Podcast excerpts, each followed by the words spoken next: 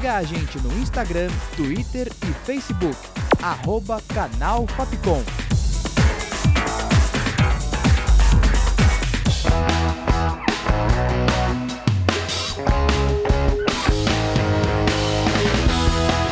Rádio Fapcom.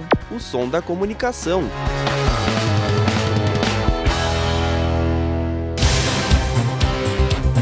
Panorama. Oi, gente, esse é podcast Panorama e eu sou o Thales Ribeiro. Hoje eu vou trazer o que de mais importante aconteceu na semana, como o afastamento do vice-líder do Senado, Chico Rodrigues, e os novos casos de Covid-19 na Europa. Na quarta-feira, dia 14, o senador Chico Rodrigues, vice-líder do governo no Senado, foi alvo da Polícia Federal durante operação para combater um suposto esquema criminoso de desvio de recursos públicos para o combate ao coronavírus em Roraima. O senador tentou esconder dinheiro na cueca quando policiais federais foram cumprir mandados de busca na casa localizada em Boa Vista. Segundo o relatório da Polícia Federal, os maços de dinheiro escondidos na cueca foram apreendidos após Chico Rodrigues pedir para ir ao banheiro e o delegado perceber um volume estranho na parte traseira da roupa do político. Na quinta-feira à noite, dia 15, o ministro do Supremo Tribunal Federal, Luiz Roberto Barroso, determinou que o senador seja afastado por três meses. Na representação ao STF, a Polícia Federal apontou indícios de crime em flagrante e pediu também a prisão preventiva de Chico Rodrigues. A indicação para ser vice-líder do governo no Senado foi feita pelo presidente Jair Bolsonaro, que na semana passada disse ter acabado com a Lava Jato porque, segundo ele, não há mais corrupção no governo. Panorama. Também na quinta-feira, dia 15, o Supremo Tribunal Federal decidiu por 9 votos a 1 a manutenção da ordem de prisão de André do Rep, membro do PCC. O único voto contrário foi o de Marco Aurélio de Mello, que havia dado decisão liminar, permitindo a soltura do líder da facção. Por estar foragido, a Interpol, a pedido da Polícia Federal, incluiu o nome de André do Rep na lista internacional de procurados, o Ministério Público de São Paulo acredita que após ter deixado a penitenciária de Presidente Venceslau, André do Rep pode ter viajado para Maringá, no Paraná, e embarcado para o Paraguai. Ele foi preso em setembro de 2019 e é investigado por gerenciar o envio de grandes remessas de cocaína à Europa. Além da Interpol, o Ministério da Justiça e Segurança Pública também incluiu o nome de André do Rep na lista de procurados nacional. Nessa última semana, a OMS informou que mais de 700 mil novos casos de Covid-19 foram notificados em países da União Europeia. Na quarta-feira, dia 14, o presidente da França, Emmanuel Macron, anunciou que Paris e outras grandes cidades estão sob toque de recolher por quatro semanas, para conter a segunda onda do novo coronavírus.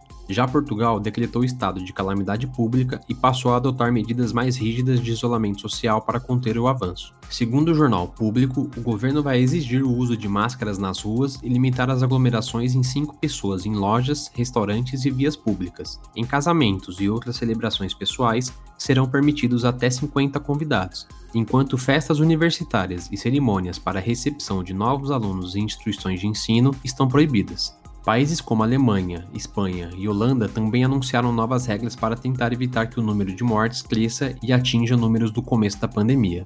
Na Alemanha, por exemplo, grandes aglomerações foram proibidas até 31 de dezembro, e pessoas que chegam de países onde há altas de taxa de contágio precisam fazer testes de Covid-19 ao desembarcar no país e, em seguida, precisam se isolar durante 14 dias. Na Holanda, bares e restaurantes foram fechados e só podem oferecer produtos por entrega enquanto na Espanha as pessoas não podem entrar ou sair das cidades por motivos não essenciais, mas é permitido ir ao trabalho e à escola. Eventos familiares e sociais estão limitados a seis pessoas. A OMS chegou a afirmar na quinta-feira, dia 15, que as mortes na Europa podem superar em cinco vezes as registradas no pico se as medidas não forem respeitadas. E agora vamos falar sobre cultura. Na quarta-feira, dia 14, a Apple anunciou quatro novos modelos de iPhone, e, como esperado, lembra o iPhone 4, com as bordas e as quinas curvas. O primeiro modelo, o iPhone 12 mini, tem uma tela de 5 polegadas, duas câmeras e vem em preto, vermelho, verde ou azul. Já o iPhone 12 tem as mesmas configurações do iPhone mini, mas vem com tela de 6 polegadas. Os outros dois modelos, iPhone 12 Pro e o iPhone 12 Pro Max, são maiores do que as outras versões e possuem cores diferentes, como o branco e o aclamado dourado. O modelo mais barato vai sair por 699 dólares e o mais caro por 1.099 dólares. Nos Estados Unidos, o iPhone Pro Max chega primeiro em 23 de outubro, os outros em 13 de novembro. Mas a polêmica do evento ficou por conta do carregador. A Apple anunciou que não vai mais enviar carregadores de paredes nem fones de ouvido nas caixas dos aparelhos. Isso vale tanto para os novos modelos quanto para os que permanecem no portfólio. De acordo com a empresa, há 2 bilhões de adaptadores disponíveis nas casas dos usuários, além de 700 milhões de fones de ouvido. Para a Apple, a redução de espaço significa caixas menores, mais iPhones por containers e menos espaço na logística. Dados da empresa apontam que o impacto final seria equivalente a menos 450 mil carros nas ruas todos os anos. Os carregadores e fones estão disponíveis para compra na loja virtual.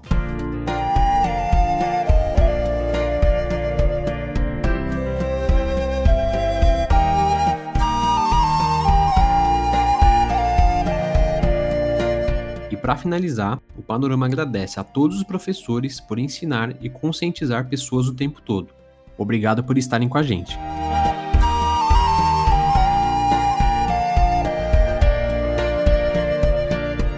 O Panorama fica por aqui, com produção, redação e locução de Thales Ribeiro, sonoplastia de Danilo Nunes e direção artística de Fernando Mariano. Essa foi mais uma produção da Rádio Fapcom 2020. O Panorama volta na próxima edição. É isso, gente. Bom final de semana. Panorama.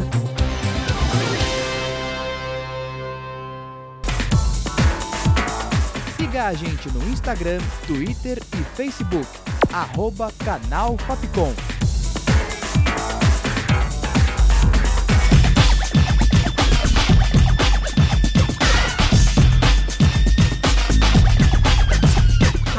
Fapcom. O som da comunicação.